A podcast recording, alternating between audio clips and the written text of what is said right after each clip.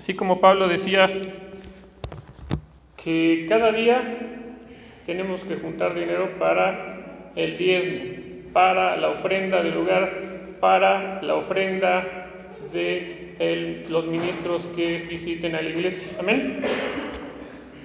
Bueno, nuestro tema va a ser hijos de Dios soy. Vamos a ir al Salmo 23. Para los que traigan su Biblia y los que tienen su celular pueden descargar la Biblia electrónica, ¿verdad? Entonces vamos a ir al Salmo 23. Bendito es su nombre. Gloria a Dios, aleluya. Nuestro Dios que venció la muerte, el mundo y el diablo. Solo en Él tenemos palabras de vida eterna. Gloria a Dios, aleluya. Bendito es su nombre.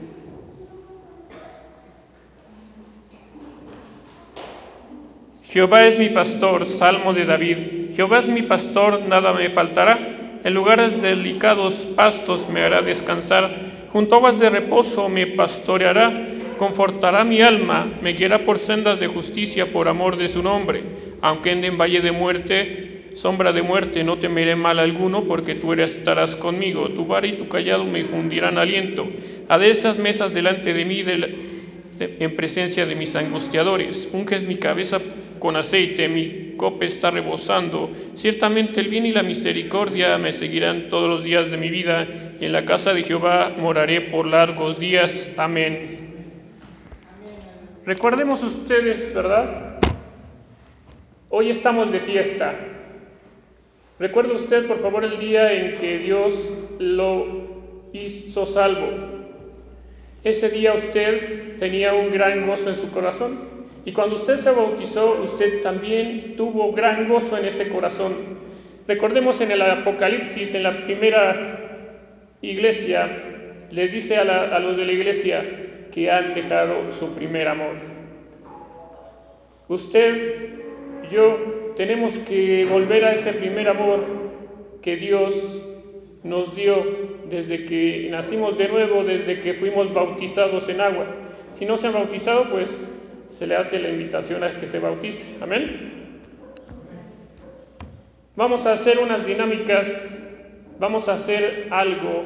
Usted se va a poner de pie, por favor. ¿Eh? Gloria a Dios, aleluya. Bueno, usted va a levantar la mano derecha. Eso quiere decir cabeza. Usted repita, por favor, cabeza. La mano izquierda, cuerpo.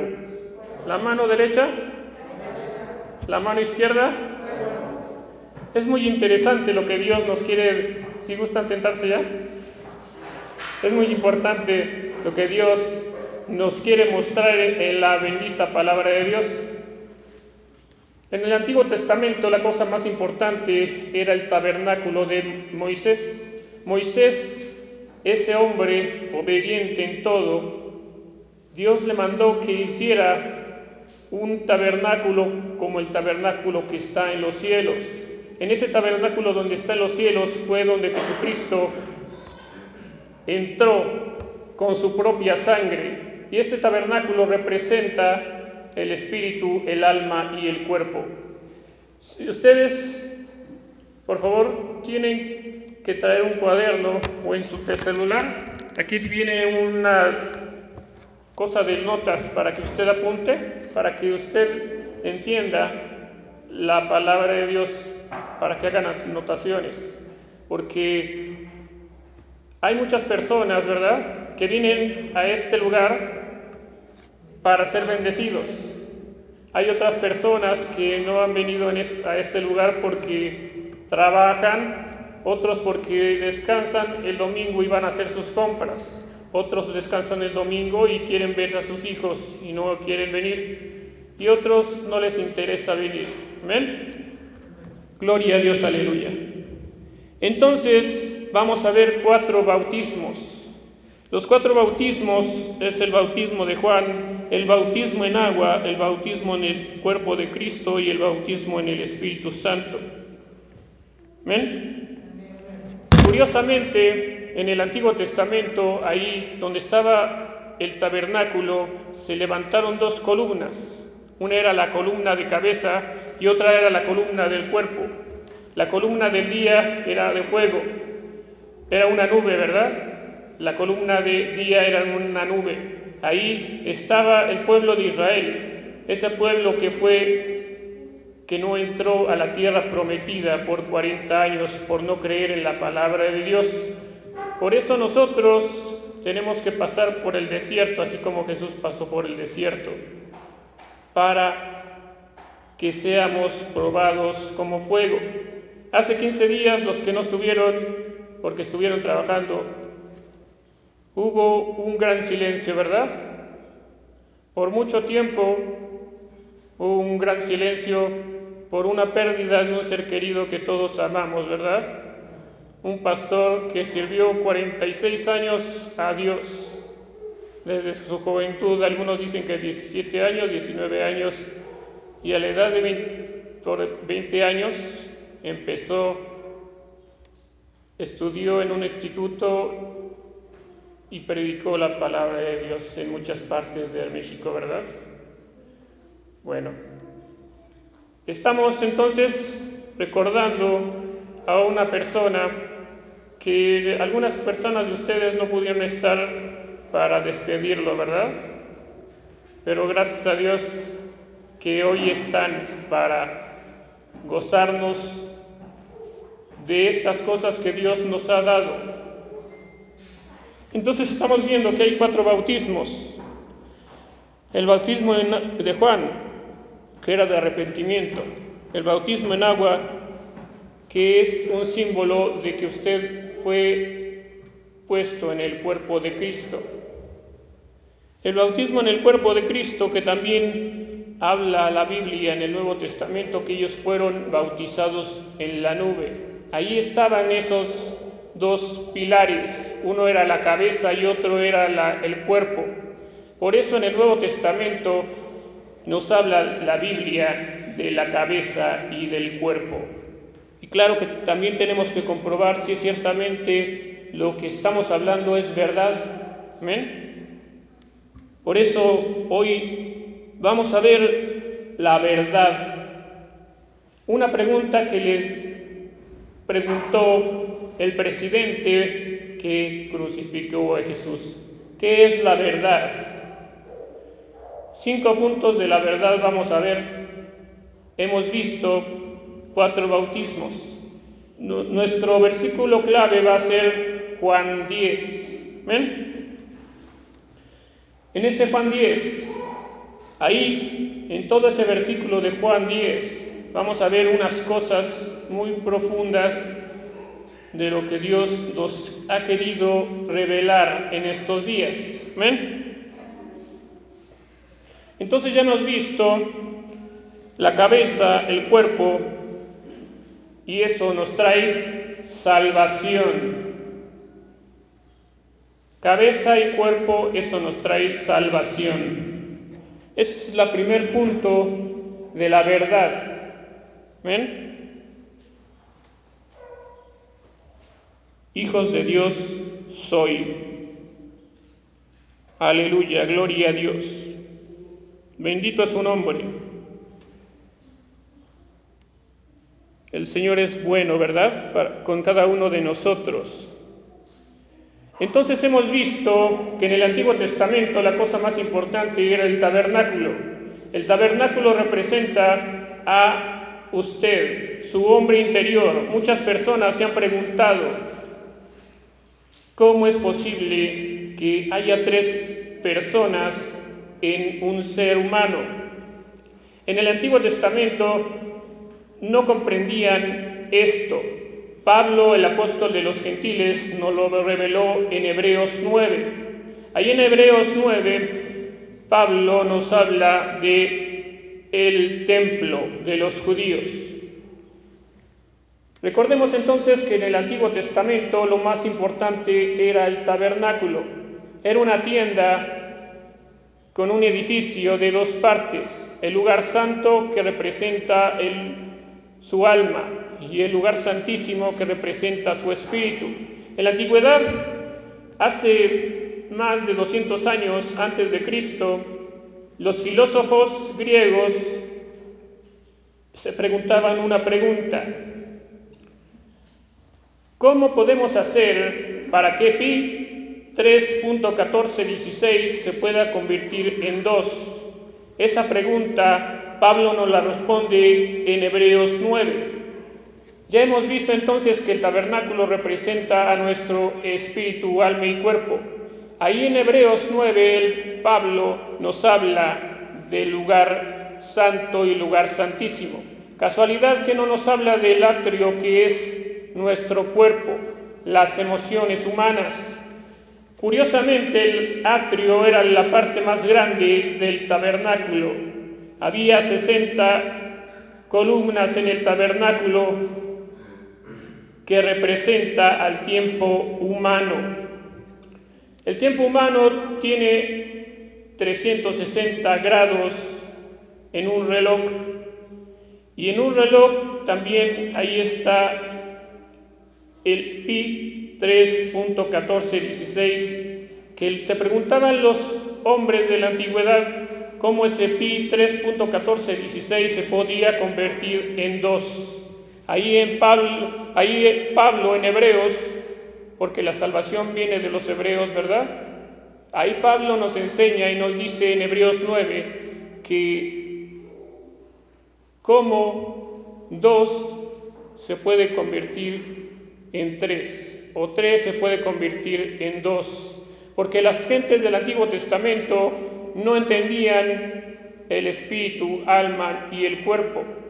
Solamente Dios le había puesto algunas cosas, semejanzas, para que entendieran que hay un corazón y hay un corazón y un alma. Para el Antiguo Testamento, el espíritu y el alma eran lo mismo. Por eso la Biblia dice que tiene que el Espíritu Santo, cuando vino a su vida de cada uno de nosotros, tiene que hacer una herida para dividir el alma del espíritu. El alma está en el cerebro, el espíritu está en el cerebelo. En el cerebelo están cinco áreas de un hueso, del hueso humano. Así Dios nos está diciendo que cuando Dios entró a usted, Él tuvo que hacer una herida para quitar el pecado. Entonces usted entienda que el alma está en el cerebro y que el espíritu está en el cerebelo. Por eso, entonces, cuando uno muere, pesa 200 gramos menos. Entonces, estamos viendo la cabeza, el cuerpo y la salvación. Hemos estado viendo el libro de Gálatas o la carta de Gálatas. La carta de Gálatas nos enseña que usted y yo estamos en la gracia de Dios. Y si estamos en la gracia de Dios, estamos esculpidos en la palma de Dios. Si usted está esculpido en la palma de Dios, ¿cómo puede caerse de la palma de Dios? Si usted está en un pecado que le gusta porque lo apapacha ese pecado, usted puede caer de la gracia de Dios. Por eso ahí en Gálatas dice que puede uno caerse de la gracia de Dios. Y si uno entra a una iglesia, una iglesia donde se practican el sábado y se hacen las fiestas judías, usted puede caer de la gracia de Dios, porque Dios hizo un nuevo pacto sobre mejores promesas. Hoy en la actualidad hay una corriente, ¿verdad? Muy grande, que muchos están siendo absorbidos por querer hablar en hebreo. Si usted habla algunas palabras en hebreo, y si usted habla en el nombre de Jehová del hebreo, si usted habla en el nombre de Jesús en hebreo, para ellos es una muy grande cosa, ¿verdad? Pero nosotros sabemos que Jesucristo es nombre sobre todo nombre y que Él hizo un nuevo pacto sobre mejores promesas. Por eso hemos estado viendo el libro de Gálatas, para que no nos desviemos de la verdad. ¿Ven? Entonces, estamos aquí viendo el tabernáculo de Moisés, ese tabernáculo que fue hecho conforme al tabernáculo que estaba en los cielos y que representa el espíritu, alma y cuerpo de usted. También cuando Dios le permitió a David entrar en esa área del reino, 40 años reinó David 33 años reinó en Israel y siete años reinó en Judá. O al revés, usted tiene que buscarlo, tiene, tiene que ah, este, sacar tiempo en la mañana o en la noche. Por muchas tiempo, nosotros como ministros de Dios hemos estudiado la Biblia por horas. A veces Dios nos lo da el mensaje en, un, en una palabra y a veces tiene que pasar días para que nos dé lo que usted está comiendo hoy. ¿Ven? Hijos de Dios soy. Usted es hija de Dios. Usted es hijo de Dios. Amén. Gloria a Dios, aleluya. Entonces, ahí, en ese tiempo donde Dios le permitió a David reinar, él se preguntó y decía, yo estoy haciendo una casa y Dios está en una tienda, voy a hacerle una casa a Dios. Y Dios levantó un profeta, Natán, el que hizo el libro de Ruth, el que hizo este, algunas partes de crónicas y de reyes, ese profeta Natán le dijo, tú no vas a levantar casa a Jehová, Él te levantará una casa para siempre, tu hijo va a levantar la casa a Jehová. Entonces, en ese templo de Salomón, Dios le dijo que juntara a un hombre de la tribu de de una tribu y ese hombre era sabio, ese hombre era inteligente, ese hombre tenía ciencia para hacer la casa de Jehová. Y curiosamente, en la entrada de la casa de Jehová había dos columnas. Pónganse de pie, por favor. Levante la mano derecha. Cabeza. Levante la mano izquierda. Cuerpo. Amén. Ahora, en la cabeza está lo que decimos. En la cabeza está lo que decimos. Amén. En el cuerpo está lo que se siente. Amén. Ahora, la salvación está en lo que se piensa. Recuerde que en el Antiguo Testamento el espíritu y el alma eran la misma cosa, eran el corazón del hombre que tiene cuatro partes, el corazón humano, donde en el lado derecho está la sangre contaminada y en el lado izquierdo está la sangre pura. Por eso estamos viendo la cabeza, el cuerpo y la salvación, una grande cosa que Dios hace. ¿Se pueden sentar, por favor? Entonces ese hombre, en el antiguo pacto, ese hombre que hizo la casa de Jehová porque tenía sabiduría, inteligencia y ciencia, levantó dos columnas en la parte delantera del templo de Salomón esas dos columnas, ya vimos que en el tabernáculo había dos columnas, una de nube y una de fuego. Ese era un bautismo donde dice el Nuevo Testamento. Entonces vemos en el templo, en la parte de, en la parte de enfrente había dos columnas. Esa columna era la cabeza y la otra era el cuerpo. Claro que le pusieron un nombre a cada columna. La primera columna en la mano derecha estaba Hakim, se llamaba, que quiere decir cabeza, establecer, crear o fundar una cosa, abrir. Esa era la primera columna, eso es lo que quiere decir la primera columna, eso es lo que quiere decir Hakim. La segunda columna era Boaz, que quiere decir cuerpo, que quiere decir agilidad, la habilidad de cambiar la posición del cuerpo de manera eficaz, la cual obtiene un control total de sus partes del cuerpo. Eso es lo que quiere decir esas dos columnas que estaban en el templo de Salomón. Y curiosamente, Jesucristo, cuando estuvo en la tierra, Él estuvo en ese templo que era el segundo templo de Salomón. Porque recordemos, ¿verdad?, que el pueblo de Israel estuvo 70 años en cautiverio. Y después de 70 años se quería construir el templo de Salomón y después de 46 años se construyó el templo. Ahí lo podemos ver en Juan.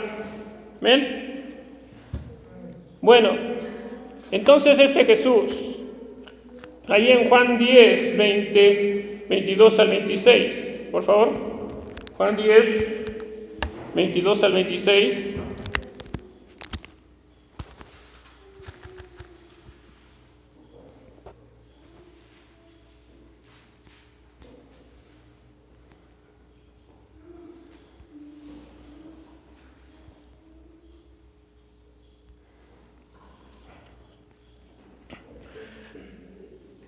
Los judíos rechazan a Jesús.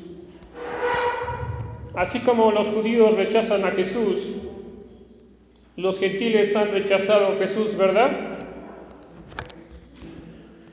Celebrábase en Jerusalén la fiesta de la dedicación. Aquí, esta fiesta de la dedicación era cuando este Salomón, casi tres mil años desde Adán hasta la construcción del templo de Salomón, la dedicación del templo. Entonces Jesucristo, como hoy estamos aquí en un templo, ¿verdad? Y como usted sabe que usted es el templo de Dios, ¿verdad? Celebrabas en Jerusalén la fiesta de, la dedicación y era invierno. Aquí nos da Dios una fecha, un tiempo. En el Antiguo Testamento, en la creación, fueron siete días. Y curiosamente en Juan, Dios nos enseña en los primeros tres capítulos que después de siete días Jesucristo empezó a su ministerio. Por eso es importante que usted lea la palabra de Dios para que vea quién era Jesucristo. Jesucristo era el segundo Adán. El primer Adán fue creado el día 6, el segundo Adán fue engendrado el día sexto, el sexto mes. ¿Ven? Así, Dios encarnado tenía que cumplir la ley y los profetas. Por eso Jesucristo, como era judío, tenía que ir al la fiesta de la dedicación. Era invierno. Aquí habla en la creación.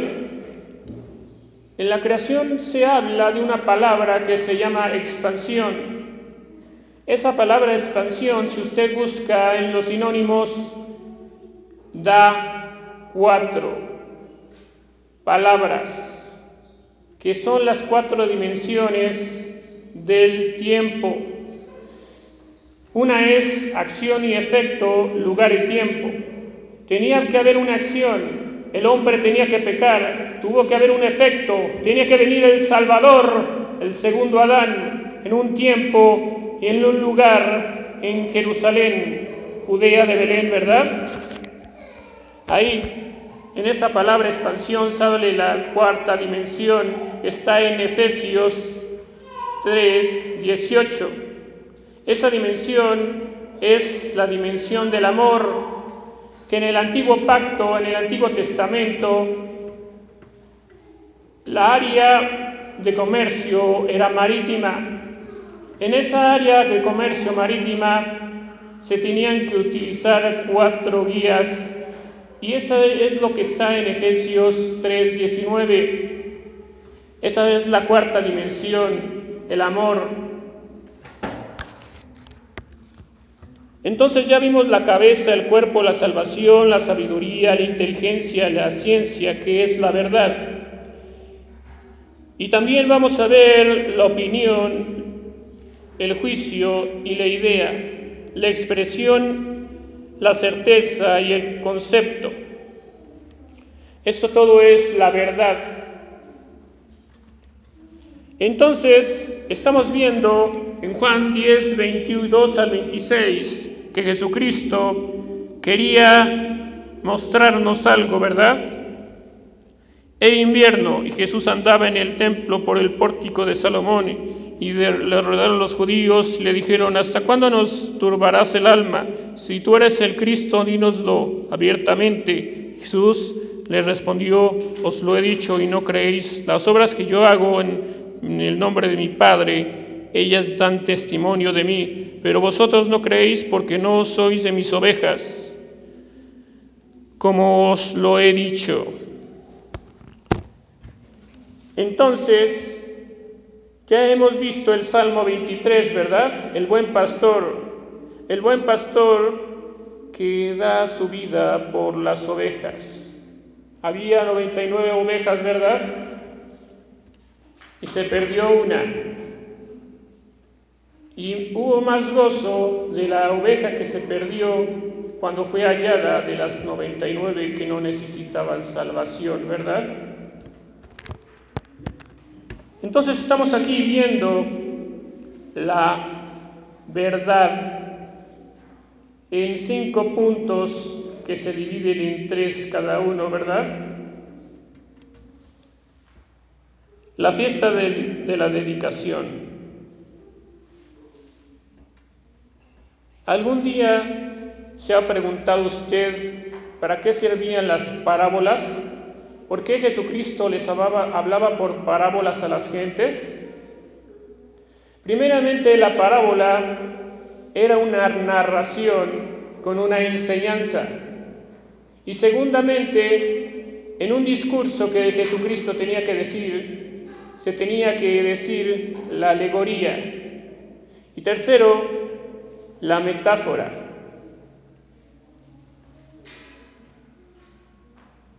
Yo soy la puerta de las ovejas. Ahí vamos a ver en Juan 10, 8 y 9.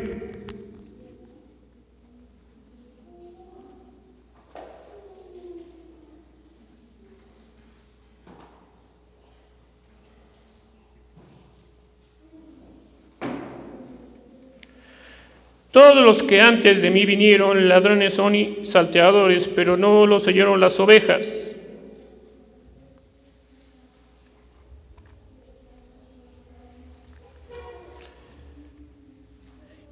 Yo soy el buen pastor, el buen pastor, el que por mí entrare será salvo, y entrará y saldrá y hallará pastos. Aquí vemos entonces que Jesús es la puerta de las ovejas. Curiosamente, aquí Jesús nos está diciendo que Él es la puerta de las ovejas dos veces.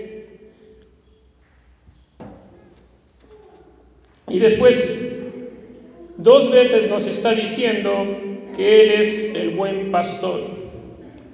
Podemos entonces entender que nos está hablando una dimensión de un tiempo, de un lugar, de una acción, de un efecto, de una dimensión, está en Efesios 3:18.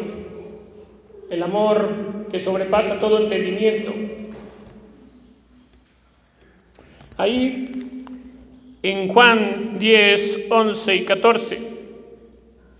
Yo soy el buen pastor, el buen pastor su vida da por las ovejas. 14. Yo soy el buen pastor y, conozco mis ovejas y las mías me conocen. Aleluya, gloria a Dios. Entonces estamos viendo cuatro bautismos. El bautismo de Juan, antes de que viniera Jesús, que era para arrepentirse de los pecados. El segundo bautismo era en agua. Jesús se bautizó en agua. El tercer bautismo es el bautismo del cuerpo de Cristo. Usted por eso tiene que leer la palabra. Ahí, en el bautismo, Dice la Biblia que ellos fueron bautizados en la nube. ¿Y cuál era esa nube? Era una columna de nube de día y de noche una columna de fuego, una cabeza y un cuerpo. En el Nuevo Testamento Dios nos habla de que Él es la cabeza y que nosotros somos el cuerpo de Cristo. Amén. Gloria a Dios, aleluya. Y ahí, el último bautismo, el bautismo con el Espíritu Santo, usted si no es lleno del Espíritu Santo, tiene que pedírselo a Dios. Eso es hablar en otro idioma. Eso es poder de Dios. Amén. Gloria a Dios, aleluya. Entonces, ya hemos visto la cabeza, el cuerpo, la salvación, la sabiduría, la inteligencia, la ciencia. Hemos visto la opinión, la opinión, el juicio y la idea. Hemos visto la expresión, la certeza y el cuerpo, el concepto. Eso es también su espíritu, su alma y su cuerpo. ¿Amén? Entonces hemos visto la fiesta de la dedicación, el lugar más importante del pueblo de Israel, ahí donde se hacían los sacrificios humanos. Era el, el tabernáculo, ¿verdad? Que representa a usted, que representa a Jesucristo, que representa el atrio, su cuerpo, el lugar santo, el alma, el lugar santísimo, su cuerpo. Si usted se ha preguntado entonces por qué la Biblia habla que usted es perfecto, si no lo ha encontrado es porque usted no ha leído la Biblia. Ahí dice la Biblia que usted es perfecto, que usted es santo. Y si usted se ve en un espejo, usted se va a ver que no es perfecto ni es santo. Entonces, ¿por qué Dios en la Biblia nos habla que somos perfectos y que somos santos?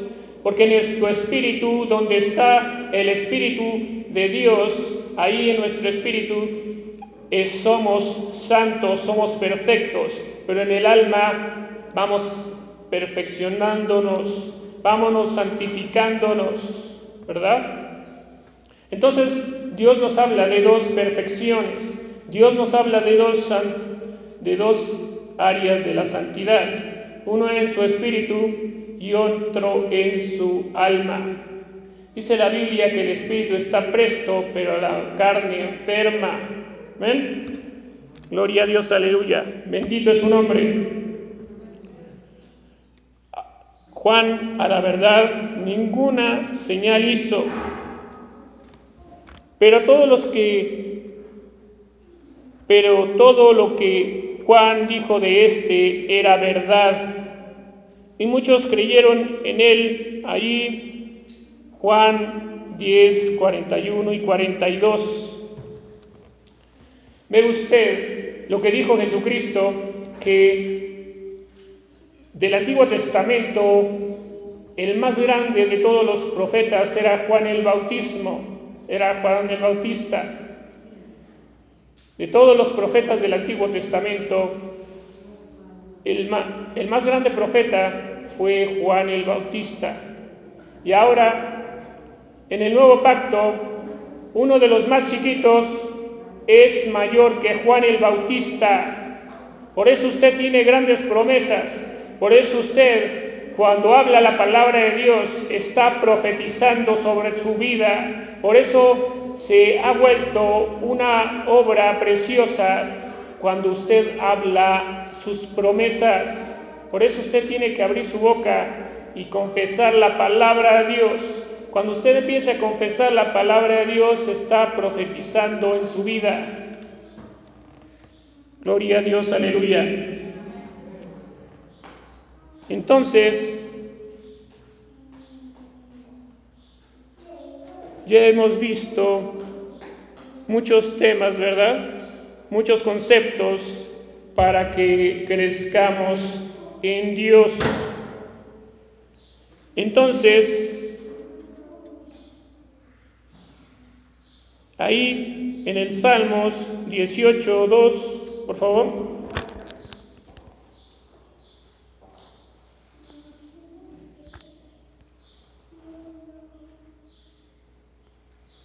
En el Salmo 18, 2. ¿Ven?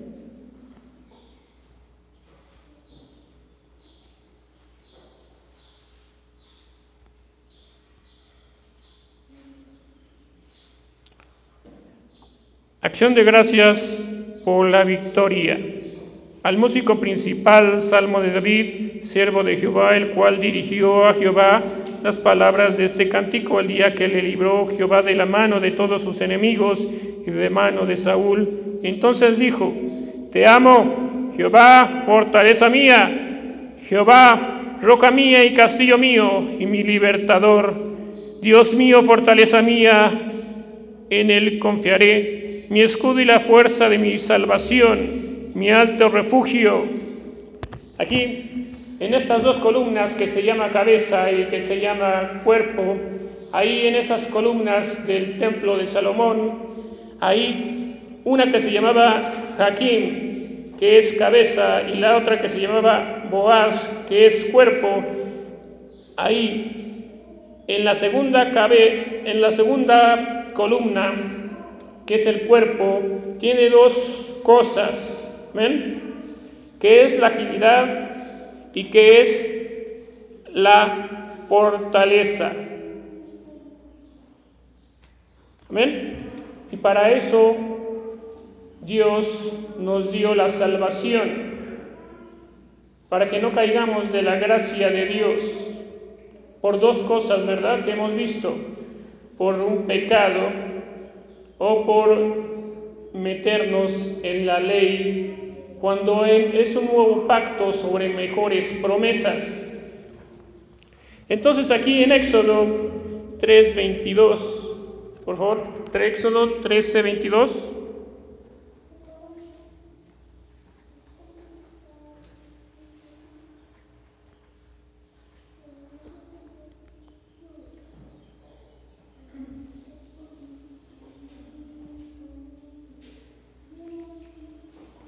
Nunca se apartó de delante del pueblo la columna de nube de día y de noche la columna de fuego.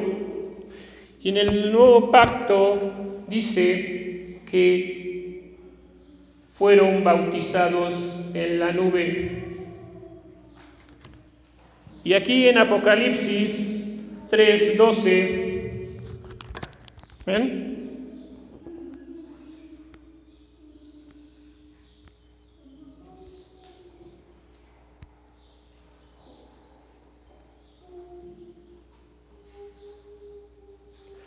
Al que venciere, yo le daré, yo le haré columna en el templo de mi Dios, y nunca más saldrá de allí, y escribiré sobre el nombre de mi Dios y el nombre de la ciudad de mi Dios, la nueva Jerusalén, la cual desciende del cielo. Ve usted cómo desde el Antiguo Testamento hasta el fin de la Biblia nos habla de las columnas y curiosamente, la primera columna era la cabeza y la otra era el cuerpo. ¿Ven? Y ya para esto nos vamos a despedir. Por favor, pónganse de pie.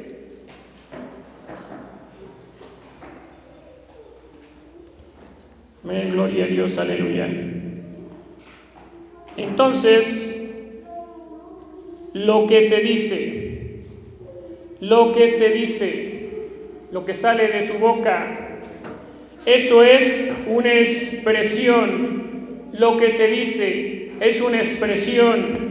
Lo que se dice es una opinión, lo que se dice es una sabiduría y lo que se dice es la cabeza.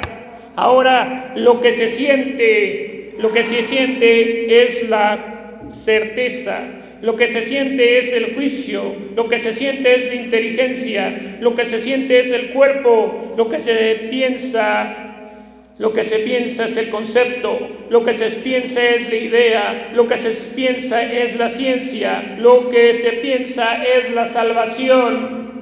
Ve usted cómo Dios ha hecho una gran obra para que ninguno se pierda. Gloria a Dios, aleluya.